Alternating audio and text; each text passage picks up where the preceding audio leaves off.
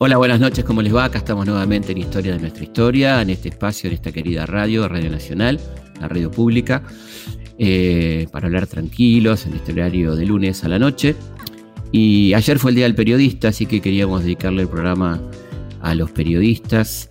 Este, y recordar que el 7 de junio se celebra el Día del Periodista por la creación de la Gaceta de Buenos Aires, un 7 de junio de 1810 por Mariano Moreno, una de las primeras obras de la Junta de Mayo, eh, nuestro primer periódico independiente de la, etapa, de la etapa que comenzábamos a caminar hacia la independencia.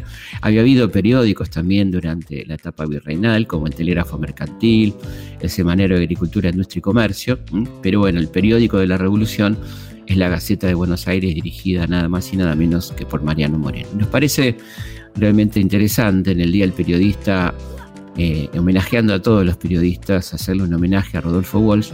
Y este programa está dedicado a todos los periodistas y en particular al querido Rodolfo Walsh. Historias de nuestra historia, por Nacional.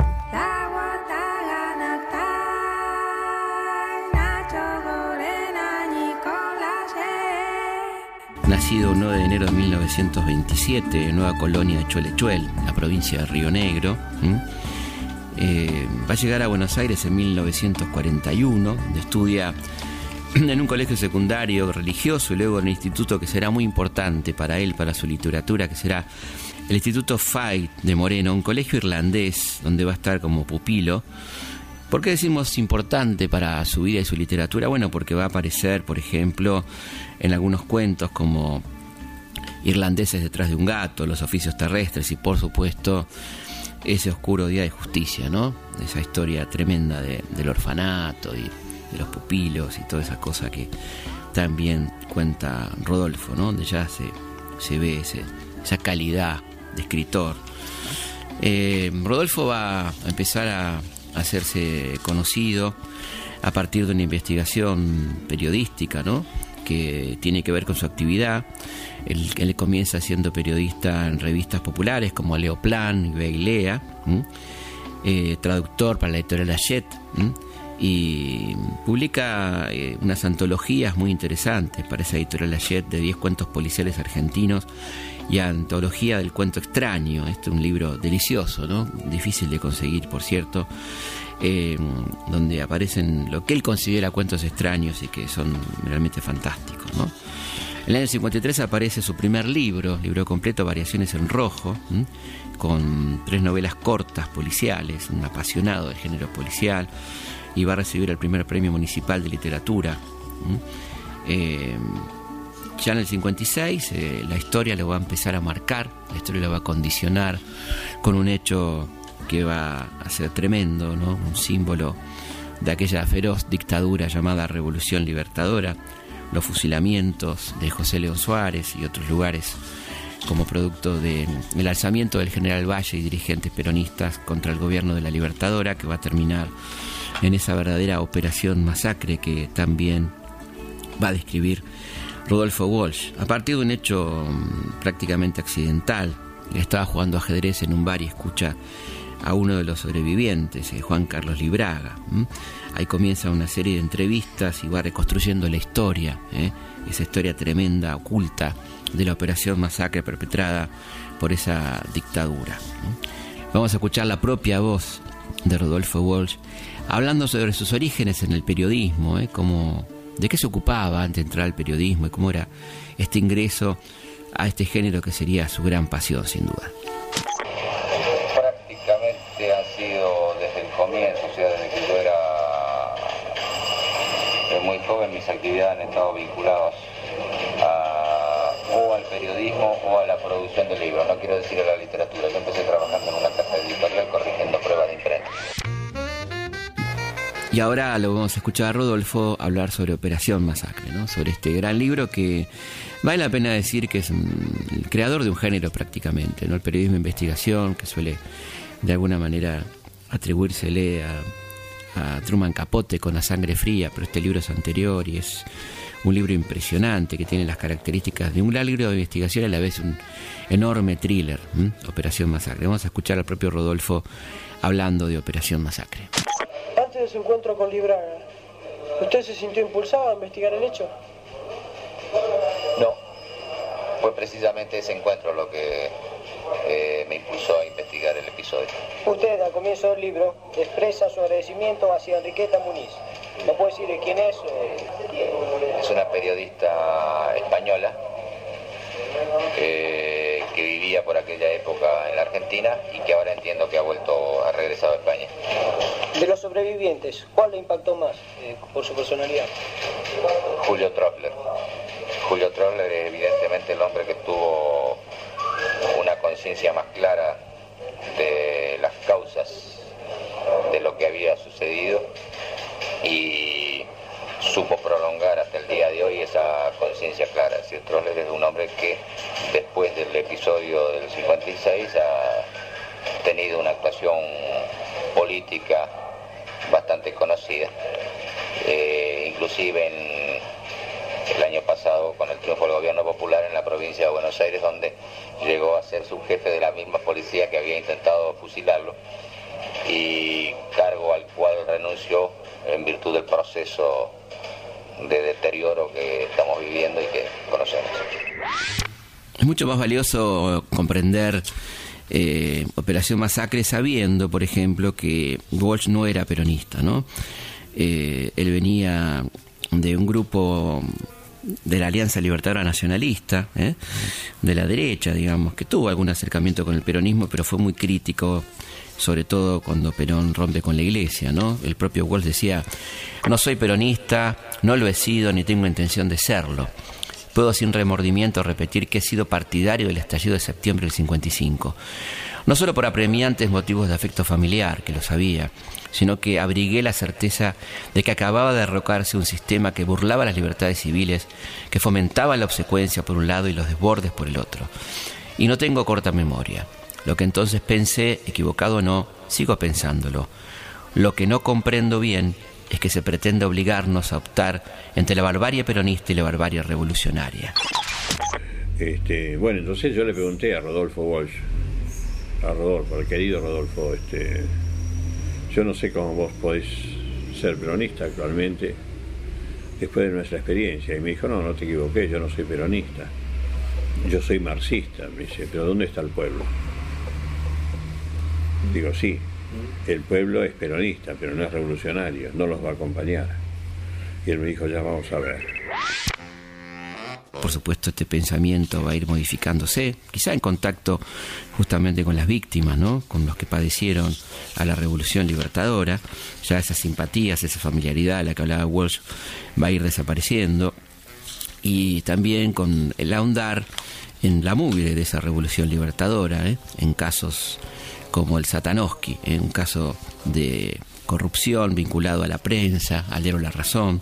Otro escrito realmente impresionante de Rodolfo Walsh tiene que ver con un hecho que él será uno de los primeros en investigar, que es el secuestro del cadáver de Vaperón. Como todos sabemos, el cadáver estaba depositado en el primer piso de la CGT y es secuestrado por un comando de la Revolución Libertadora, que estaba a cargo del coronel Mori Kennan que lo va a tener en su despacho durante un tiempo y luego finalmente será sacado del país y enterrado clandestinamente ese cuerpo en un cementerio en Milán. Eh, esta investigación la comienza Rodolfo y la transforma en un cuento extraordinario que está considerado uno de los cuentos más, más notables, ¿no? en su forma narrativa, su contenido, que se llama Esa mujer, y lo vas a escuchar al propio Rodolfo contándote este cuento extraordinario. Esa mujer. El coronel elogia mi puntualidad. Es puntual como los alemanes, dice. O como los ingleses. El coronel tiene apellido alemán. Es un hombre corpulento, de cara ancha, tostada. He leído sus cosas, propone. Lo felicito. Mientras sirve dos grandes vasos de whisky, me va informando casualmente que tiene 20 años de servicios de informaciones, que ha estudiado filosofía y letras, que es un curioso del arte.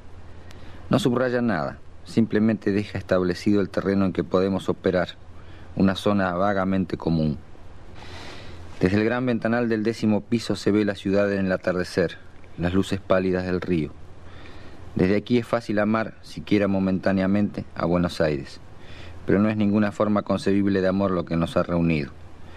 El coronel busca unos nombres, unos papeles, que acaso yo tenga. Yo busco una muerta, un lugar en el mapa. Aún no es una búsqueda, es apenas una fantasía, la clase de fantasía perversa que algunos sospechan que podría ocurrirse. Algún día, pienso en momentos de ira, iré a buscarla. Ella no significa nada para mí y sin embargo iré tras el misterio de su muerte, detrás de sus restos que se pudren lentamente en algún remoto cementerio.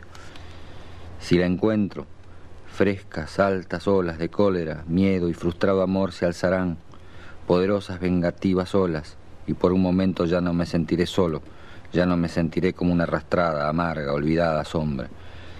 El coronel sabe dónde está.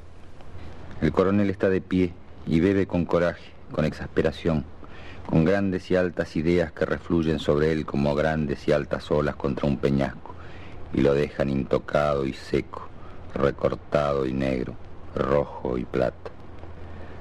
La sacamos en un furgón, la tuve en Viamonte, después en 25 de mayo, siempre cuidándola, protegiéndola, escondiéndola. Me la querían quitar, hacer algo con ella.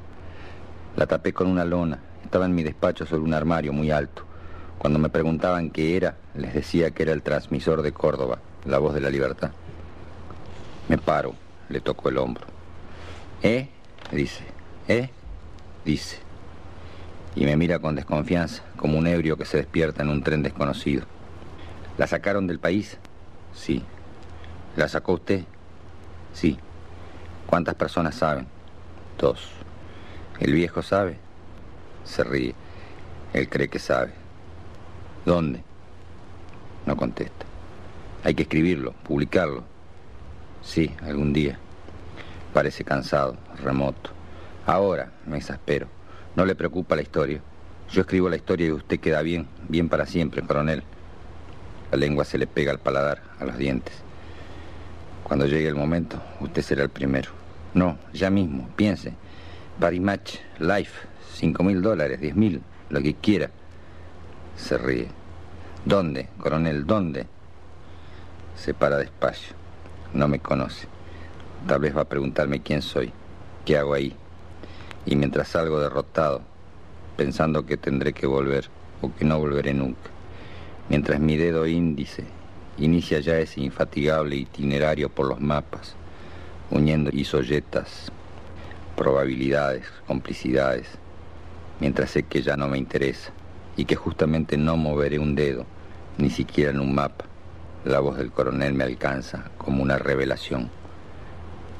Es mía, dice simplemente. Esa mujer es mía. Historias de nuestra historia.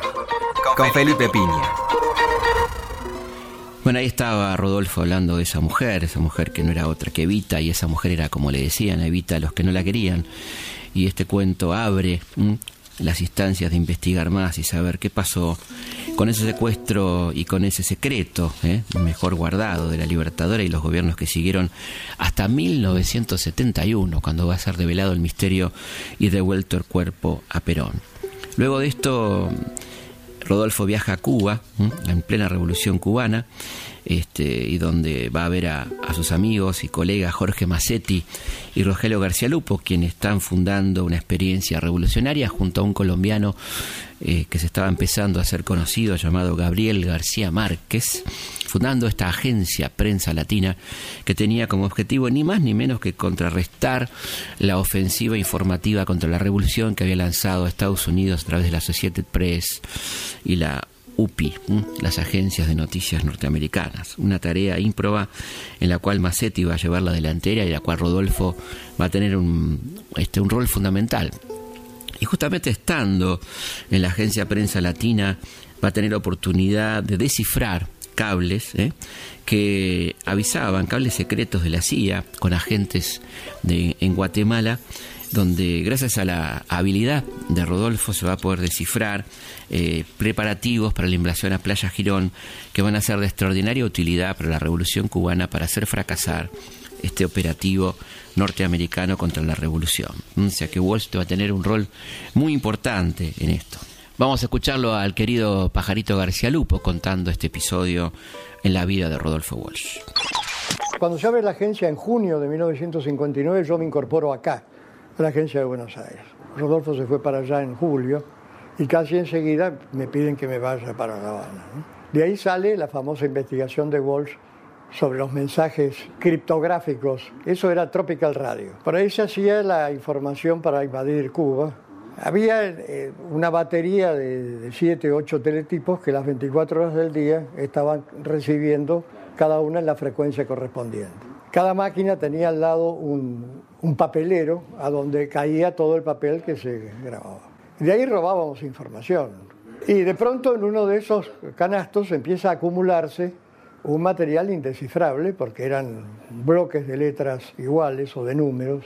Y esto le picó la, curiosidad y empezó a seguirlo. Lo siguió durante semanas hasta que pudo eh, descifrar el código a partir de algunas, eh, en algunos lugares salían como firmados por Embajada de Guatemala. Creo que ahí entonces eh, decidió que esto había que profundizarlo. Alguien que lo conoció muchísimo, Rodolfo, que fue su amigo entrañable y compañero de militancia, Horacio Berbisky, nos cuenta cómo era el vínculo de Rodolfo Walsh y esa mujer extraordinaria que fue Piri Lugones, eh, que fue su novia, integrante de la familia Lugones, como ella decía, hija del torturador y nieta del poeta. ¿eh? Esta saga de los Lugones, los Lugones suicidas y los Lugones muertos violentamente. Recordemos, el poeta Leopoldo Lugones suicidado su hijo, el comisario Leopoldo Lugones, hijo, inventor de la picana eléctrica, entre nosotros, suicidado también.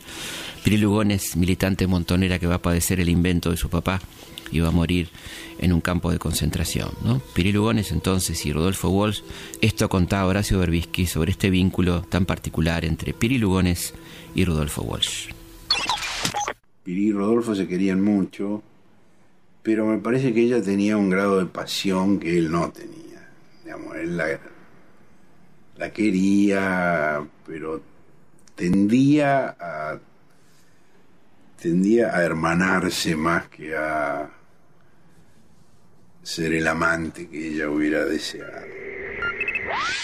Curiosamente será en Cuba donde Rodolfo también va a empezar a cambiar su visión del peronismo, va a empezar a entender y a, visualizar al peronismo como un movimiento posiblemente o potencialmente revolucionario, básicamente por sus bases, por su componente gremial.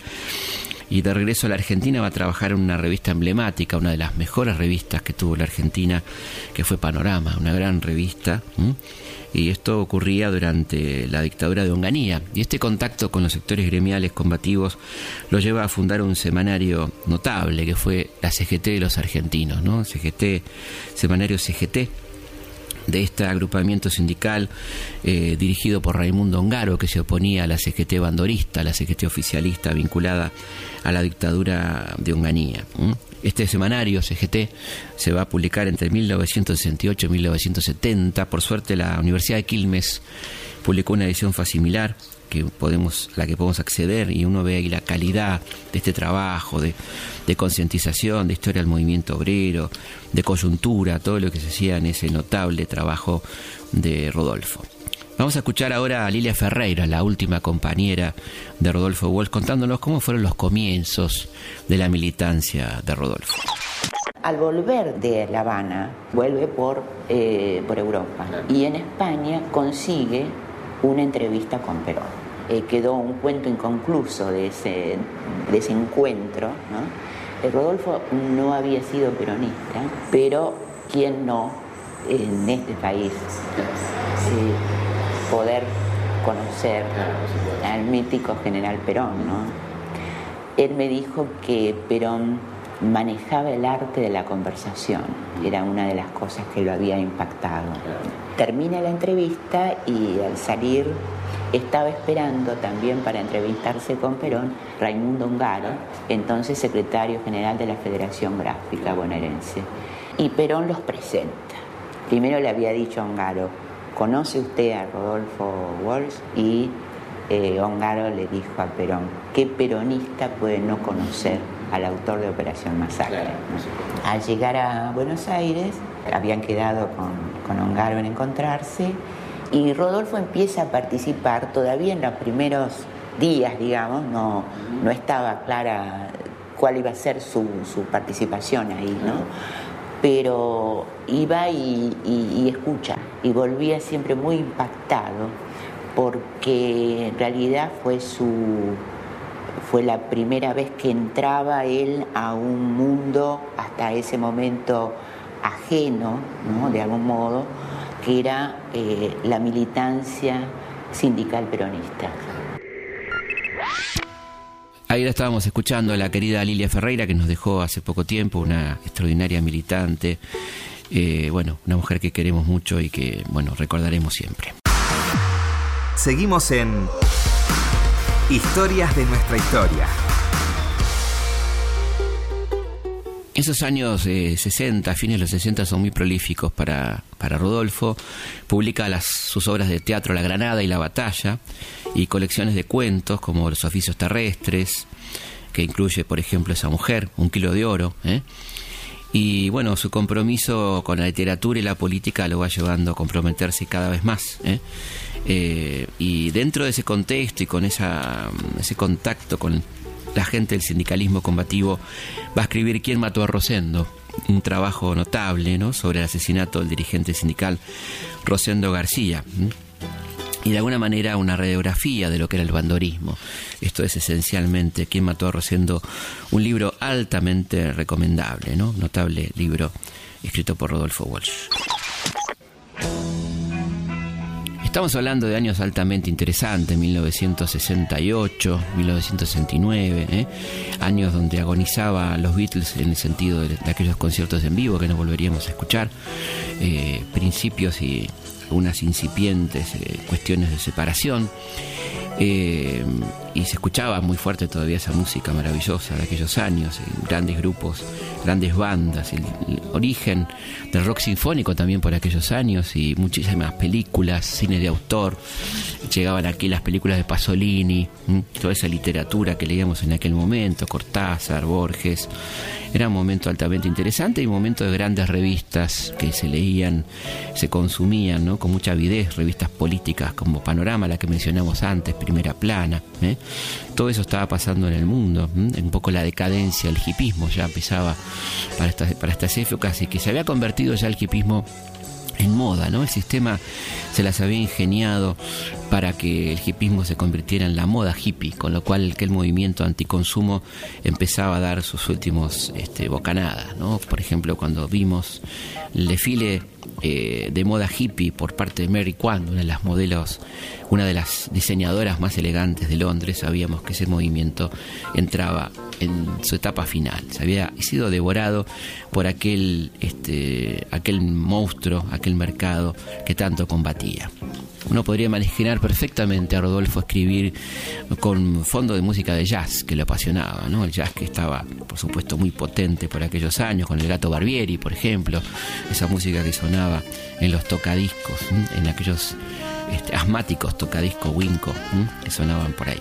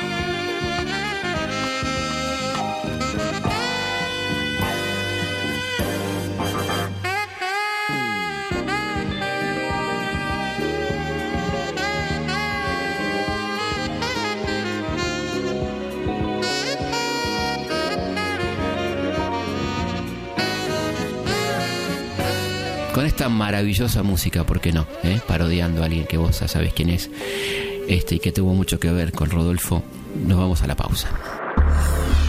Historias de nuestra historia. Por Nacional. Seguimos en Historias de nuestra historia.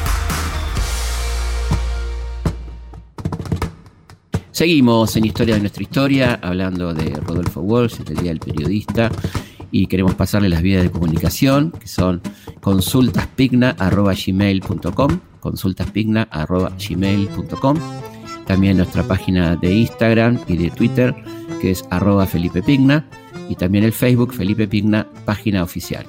Quería invitarlos este, especialmente al curso que empiezo este jueves a las 20 en el CONEX, eh, es un curso de historia argentina de los siglos XIX y XX, con mucho de contexto, contexto nacional, internacional, qué pasaba con la cultura, con la vida de las personas, de las sociedades, ¿eh? procesos socioculturales y económicos. Todo esto lo vamos a ver a partir del jueves 11 de junio, ahora nomás. A las 20 horas es un curso online, lo pueden hacer desde cualquier lugar del mundo donde nos estén escuchando. Se inscriben en ccconex.org, ccconex con K, C doble C, o sea, C común, K de Conex, ¿eh? ccconex.org, org. Ahí está toda la información y ahí se pueden anotar y van a tener el programa y todo lo que tiene que ver con el curso. Así que están todos este, más que invitados este jueves a las 20 eh, por la, la, página del Conex, ahí se inscriben entonces y comenzamos estas ocho clases que va a ser un placer. Me pedían mucho a la gente de las provincias un curso online, la gente que está afuera, así que esta es la gran oportunidad de hacerlo. Seguimos entonces hablando del querido Rodolfo Bosch. Continuamos con Historias de nuestra historia con Felipe Piña. Vamos a comenzar esta segunda parte del programa con un consejo que te va a dar Rodolfo Walsh. Prestale mucha atención. Bueno, yo les, este,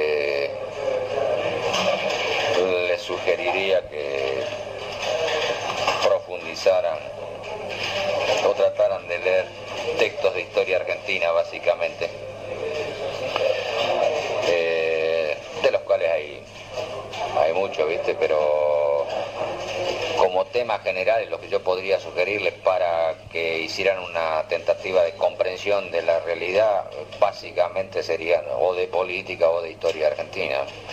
A partir de ahí hay toneladas de bibliografía.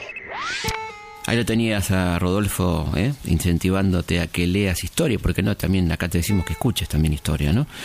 Eh, seguramente por aquellos años 68-69 se estaba gestando un cambio muy fuerte ¿no? en la forma de hacer política en Argentina, parido por el cordobazo, el rosariazo.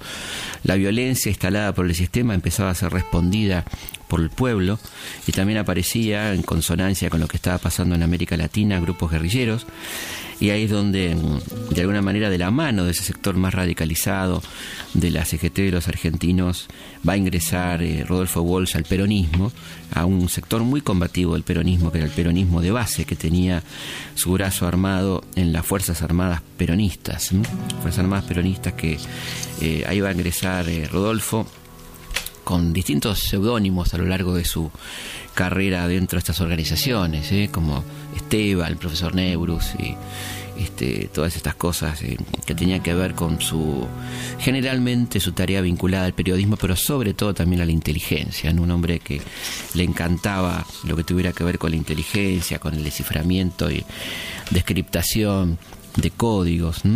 Bueno, como muchos, eh, como muchos hombres de las Fuerzas Armadas peronistas y otras organizaciones guerrilleras eh, peronista se va a terminar incorporando a Montonero finalmente en esa fusión de 1973 y ese año, el año del triunfo del tío Cámpora, lo va a encontrar en el diario Noticias, junto a Horacio Berbisky, Pacurondo, Juan Gelman, Miguel Bonazo, aquel periódico de los montoneros, y trabajando activamente en aquel año 73 en la adaptación al cine de Operación Masacre la película dirigida por Jorge Cedrón, donde va a haber una curiosidad muy interesante, la participación eh, de uno de los sobrevivientes de la masacre de José León Suárez, de aquella operación masacre, Julio Troxler, un personaje luego vinculado a la izquierda peronista que va a ser incluso una, una notable curiosidad, ¿no?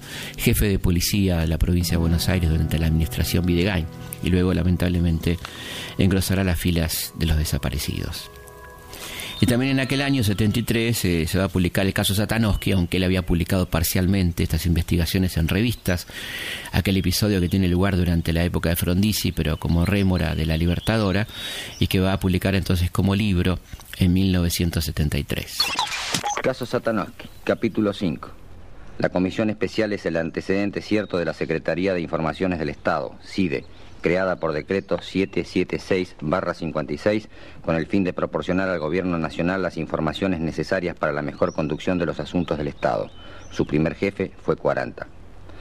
40 cubrió los cuadros de la CIDE con militares gorilas y delincuentes comunes, sin una clara línea divisoria.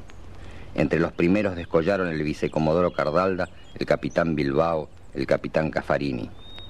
Al ladrón de automóviles José Américo Pérez Gris lo conoció en el Estado Mayor de Lonardi, sentado en una silla y en ese entonces tenía barba, preguntando quién era, haciéndosele saber que había ido a ofrecer sus servicios como armero. A su guardaespaldas, el mono Luciano Antequeda también lo trajo de Córdoba. Antequeda no se animaba a salir de la Casa Rosada porque tenía captura. Era un torturador experto que se jactaba de haberle roto tres costillas a un doctor en Córdoba. A Atilio Cocha le enseñó a fingirse peronista y a poner bombas junto con militantes de la resistencia. Los militantes iban a las manos de Antequeda y Cocha seguía adoctrinando. Eduardo Yerbo, detenido tras el asalto a una cedería en diciembre de 1957, mostró una credencial de la CIDE firmada por 40. Vicente Cotielo, detenido a principios de 1958 por el asalto a una cigarrería, mostró la misma credencial.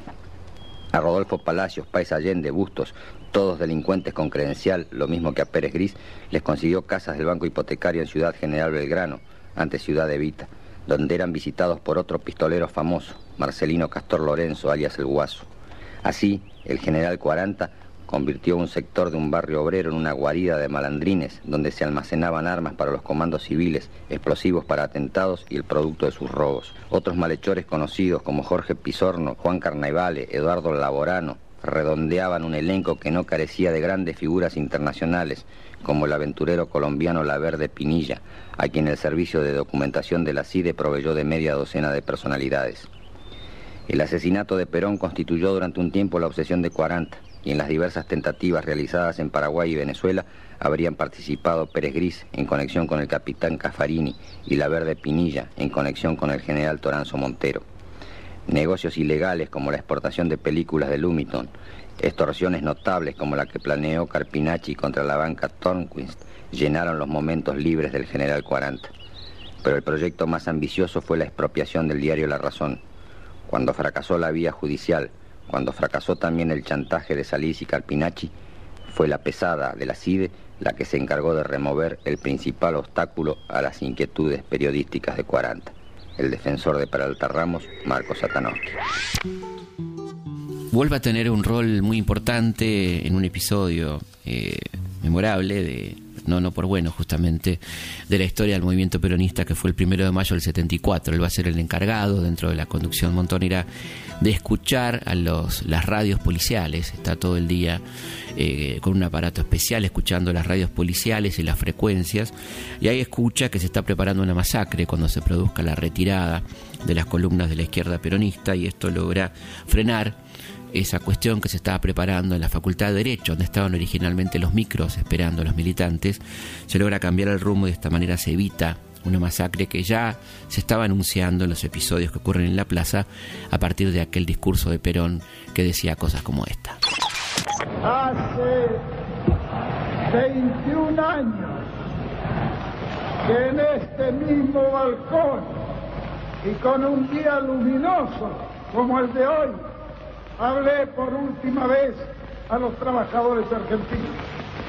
Fue entonces cuando les recomendé que ajustasen sus organizaciones porque venían días difíciles. No me equivoqué, ni en la apreciación de los días que venían y en la calidad de la organización sindical a través de 20 años, pese a estos estúpidos que gritan.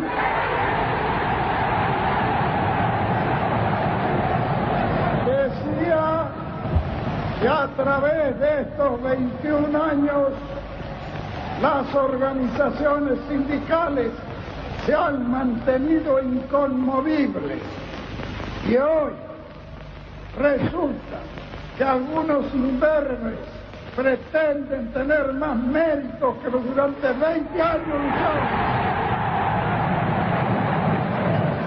Compañeros, ya han visto caer a sus dirigentes asesinados sin que haya todavía sonado el escarmiento.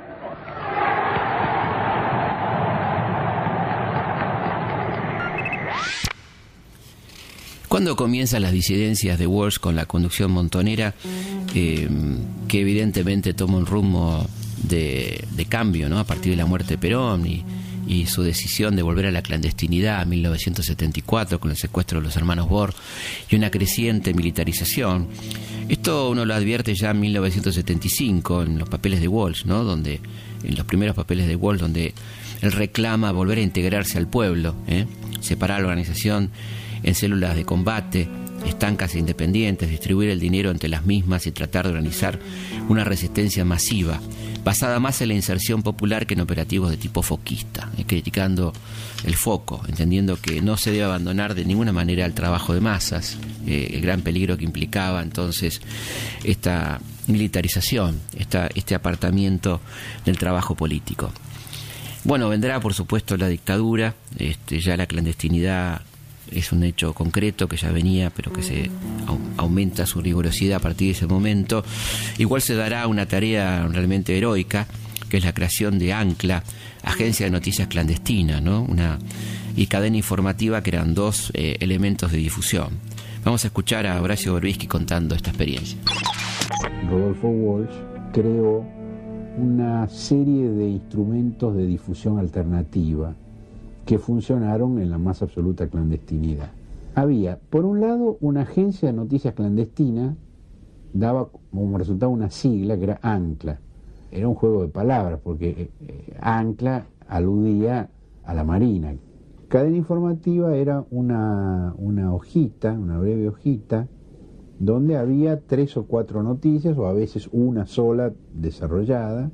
Esos dos este, instrumentos que Walsh creó eh, fueron motivo de muchas discusiones internas en Montoneros porque eh, eh, nosotros éramos militantes de la organización y contábamos con los recursos de la organización para hacer esto, pero había una disidencia de criterio de cómo tenía que ser.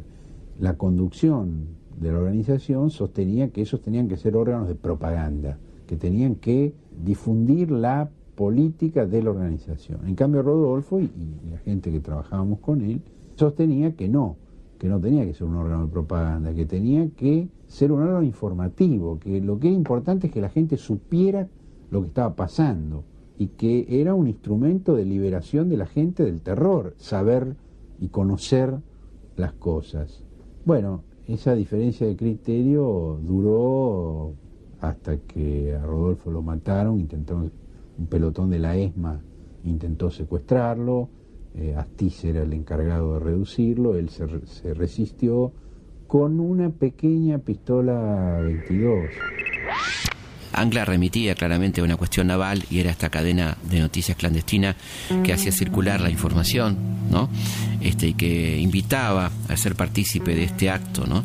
De, heroísmo que era difundir la información en aquel monopolio absoluto informativo que estaba ocurriendo en el país.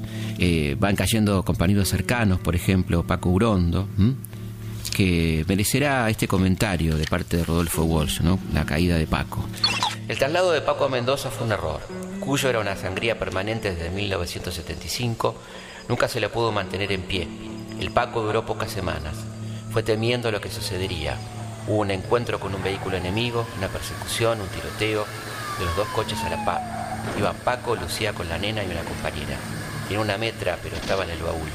No se pudieron despegar. Finalmente Paco frenó, buscó algo en su ropa y dijo, disparen ustedes. Luego agregó, me tomé la pastilla y ya me siento mal. La compañera recuerda que Lucía le dijo, pero papá, ¿por qué hiciste eso? La compañera escapó ante las balas y después llegó herida a Buenos Aires. A Paco le pegaron dos tiros en la cabeza, aunque probablemente ya estaba muerto. Primero es interesante rescatar la crítica al error ¿no? del traslado a Paco a una zona altamente peligrosa, como era Mendoza, y luego bueno este relato eh, de Rodolfo sobre lo que estaba eh, pasando, en torno a, la muerte de, uno de sus más queridos amigos, el, el poeta Paco Urondo. Otra, otro hecho muy desgraciado que lo va a marcar profundamente ocurre el 29 de septiembre, cuando su hija María Victoria muere en un combate notable, ¿no? el combate de la calle Corro, ¿eh? con uso de helicópteros, bueno, una, una parafernalia de parte del ejército. Esto ocurría el día después de cumplir 26 años, Vicky y este, rodeada, ¿eh? Eh, combatiendo y resistiendo en esa terraza hasta último momento, cuando se ve rodeada y si ustedes no nos matan, nosotros elegimos morir. Elegimos morir, elegimos morir, elegimos morir. ¿Mm? Y es ahí donde entonces, al enterarse de esta noticia, eh, Rodolfo escribe esta carta ¿no? en relación eh, a la muerte de su hija. Querida Vicky, la noticia de tu muerte me llegó a las 3 de la tarde. Estábamos en reunión cuando empezaron a transmitir el comunicado. Escuché tu nombre mal pronunciado y tardé un segundo en asimilarlo. Maquinalmente empecé a santiguarme como cuando era chico. No terminé con ese gesto. El mundo estuvo parado ese segundo. Después le dije a Mariana y Pablo, era mi hija. Suspendí la reunión. Estoy aturdido. Muchas veces lo temía. Pensaba que era excesiva suerte no ser golpeado cuando tantos otros son golpeados. Sí, tuve miedo por vos, como vos por mí, aunque no lo decíamos.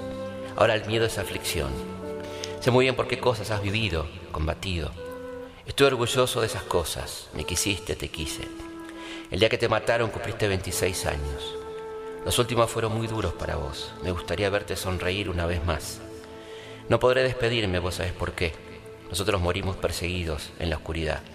El verdadero cementerio es la memoria. Ahí te guardo, te acuno, te celebro y quizá te envidio, querida mía. Hablé con tu mamá está orgullosa en su dolor, segura de haber entendido tu corta, dura y maravillosa vida.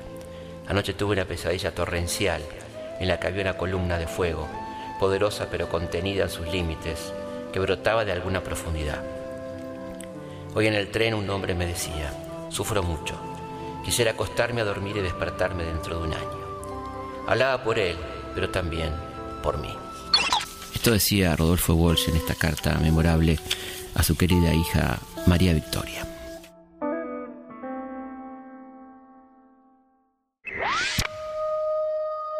Bueno, por supuesto no podemos terminar este programa sin que escuches la carta a la Junta Militar, un fragmento de esa carta memorable que se estudia en tantas escuelas de periodismo y que es un testimonio extraordinario sobre lo que fue la horrorosa dictadura militar. En este caso un verdadero lujo en la voz del querido Alfredo Alcón para el programa Vida y Vuelta Vas a escuchar en la voz de Halcón entonces un fragmento de la carta a la Junta Militar de Rodolfo Walsh. Carta abierta a la Junta Militar. La censura de prensa, la persecución a intelectuales, el allanamiento de mi casa en el Tigre, el asesinato de amigos queridos y la pérdida de una hija que murió combatiéndolos son algunos de los hechos que me obligan a esta forma de expresión clandestina después de haber opinado libremente como escritor y periodista durante casi 30 años. El primer aniversario de esta Junta Militar ha motivado un balance de la acción de gobierno en documentos y discursos oficiales, donde lo que ustedes llaman aciertos son errores. Los que reconocen como errores son crímenes y lo que omiten son calamidades. El 24 de marzo de 1976 derrocaron ustedes a un gobierno del que formaban parte, a cuyo desprestigio contribuyeron como ejecutores de su política represiva y cuyo término estaba señalado por elecciones convocadas para nueve meses más tarde. En esa perspectiva, Lo que ustedes liquidaron no fue el mandato transitorio de Isabel Martínez, sino la posibilidad de un proceso democrático donde el pueblo remediara males que ustedes continuaron y agravaron. Invirtiendo ese camino, han restaurado ustedes la corriente de ideas e intereses de minorías derrotadas que traban el desarrollo de las fuerzas productivas, explotan al pueblo y disgregan la nación. Una política semejante solo puede imponerse transitoriamente, prohibiendo los partidos, interviniendo los sindicatos, amordazando la prensa e implantando el terror más profundo que ha conocido la sociedad argentina. Entre 1.500 y 3.000 personas han sido masacradas en secreto después de que ustedes prohibieron informar sobre hallazgos de cadáveres que en algunos casos han trascendido, sin embargo, por afectar a otros países, por su magnitud genocida o por el espanto provocado entre sus propias fuerzas. Estos hechos que sacuden la conciencia del mundo civilizado no son, sin embargo, los que mayores sufrimientos han traído al pueblo argentino, ni las peores violaciones de los derechos humanos en que ustedes incurren. En la política económica de ese gobierno debe buscarse no solo la explicación de sus crímenes, sino una atrocidad mayor que castiga a millones de seres humanos con la miseria planificada. En un año han reducido ustedes el salario real de los trabajadores al 40%, disminuido su participación en el ingreso nacional al 30%, elevado de 6 a 18 horas la jornada de labor que necesita un obrero para pagar la canasta familiar resucitando así formas de trabajo forzado que no persisten ni en los últimos reductos coloniales, congelando salarios a culatazos mientras los precios suben en las puntas de las bayonetas, aboliendo toda forma de reclamación colectiva, prohibiendo asambleas y comisiones internas, alargando horarios, elevando la desocupación al récord del 9%, prometiendo aumentarla con 300.000 nuevos despidos, han retrotraído las relaciones de producción a los comienzos de la industrial. Y cuando los trabajadores han querido protestar, los han calificado de subversivos, secuestrando cuerpos enteros de delegados que en algunos casos aparecieron muertos y en otros no aparecieron. Basta andar unas horas por el Gran Buenos Aires para comprobar la rapidez con que semejante política la convirtió en una villa miseria de 10 millones de habitantes. No hay congelación ni desocupación en el reino de la tortura y de la muerte, único campo de la actividad argentina donde el producto crece y donde la cotización por guerrillero abatido sube más rápido que el dólar. Dictada por el Fondo Monetario Internacional según una receta que se aplica indistintamente al Zaire o a Chile, a Uruguay o Indonesia, la política económica de esa Junta solo reconoce como beneficiarios a la vieja oligarquía ganadera, la nueva oligarquía especuladora y un grupo selecto de monopolios internacionales encabezados por la ITT, la ESO, las automotrices, la US Steel, la Siemens, al que están ligados personalmente el ministro Martínez de Oz y todos los miembros de su gabinete. Un aumento del 722% en los precios de la producción animal en 1976 define la magnitud de la restauración oligárquica emprendida por Martínez de Oz en consonancia con el credo de la sociedad rural, expuesto por su presidente, Ceredonio Pereda. Llena de asombro que ciertos grupos pequeños pero activos sigan insistiendo en que los alimentos deben ser baratos. Desnacionalizando bancos, se ponen el ahorro y el crédito nacional en manos de la banca extranjera. Indemnizando a la ITT y a la Siemens se premia a empresas que estafaron al Estado. Devolviendo las bocas de expendio se aumentan las ganancias de la Shell y la ESO. Rebajando los aranceles aduaneros se crean empleos en Hong Kong o Singapur y desocupación en la Argentina. Frente al conjunto de esos hechos, cabe preguntarse quiénes son los apátridas de los comunicados oficiales. ¿Dónde están los mercenarios al servicio de intereses foráneos? ¿Cuál es la ideología que amenaza al ser nacional? Si una propaganda abrumadora reflejo deforme de hechos malvados, no pretendiera que esa junta procura la paz, que el general Videla defiende los derechos humanos o que el almirante Macera ama la vida, aún cabría pedir a los señores comandantes en jefe de las tres armas que meditaran sobre el abismo al que conducen al país tras la ilusión de ganar una guerra que aun si mataran al último guerrillero, no haría más que empezar bajo nuevas formas, porque las causas que hace más de 20 años mueven la resistencia del pueblo argentino no estarán desaparecidas, sino agravadas por el recuerdo del estrago causado y la revelación de las atrocidades cometidas.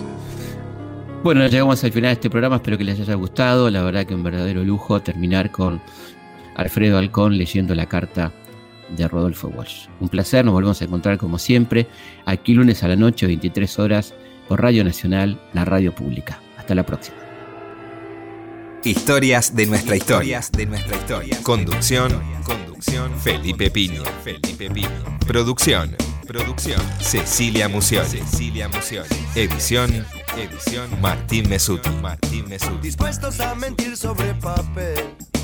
Dispuestos a fingir frente a la cámara 3. Total lo que digamos está bien. O al menos desde arriba ya me dieron el ok. Ok.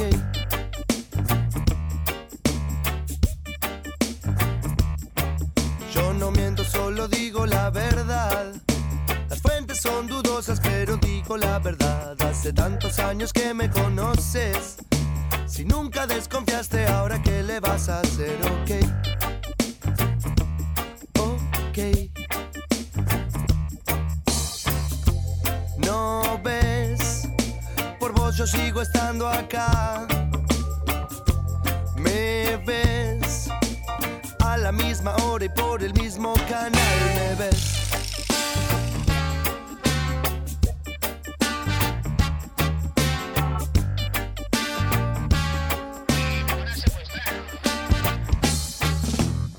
No te preocupes, yo te ayudo a pensar. Vos sos inteligente y el jabón mucho más. Es hora de cambiar el celular. Mientras tanto te sugiero que tenés que votar, votar.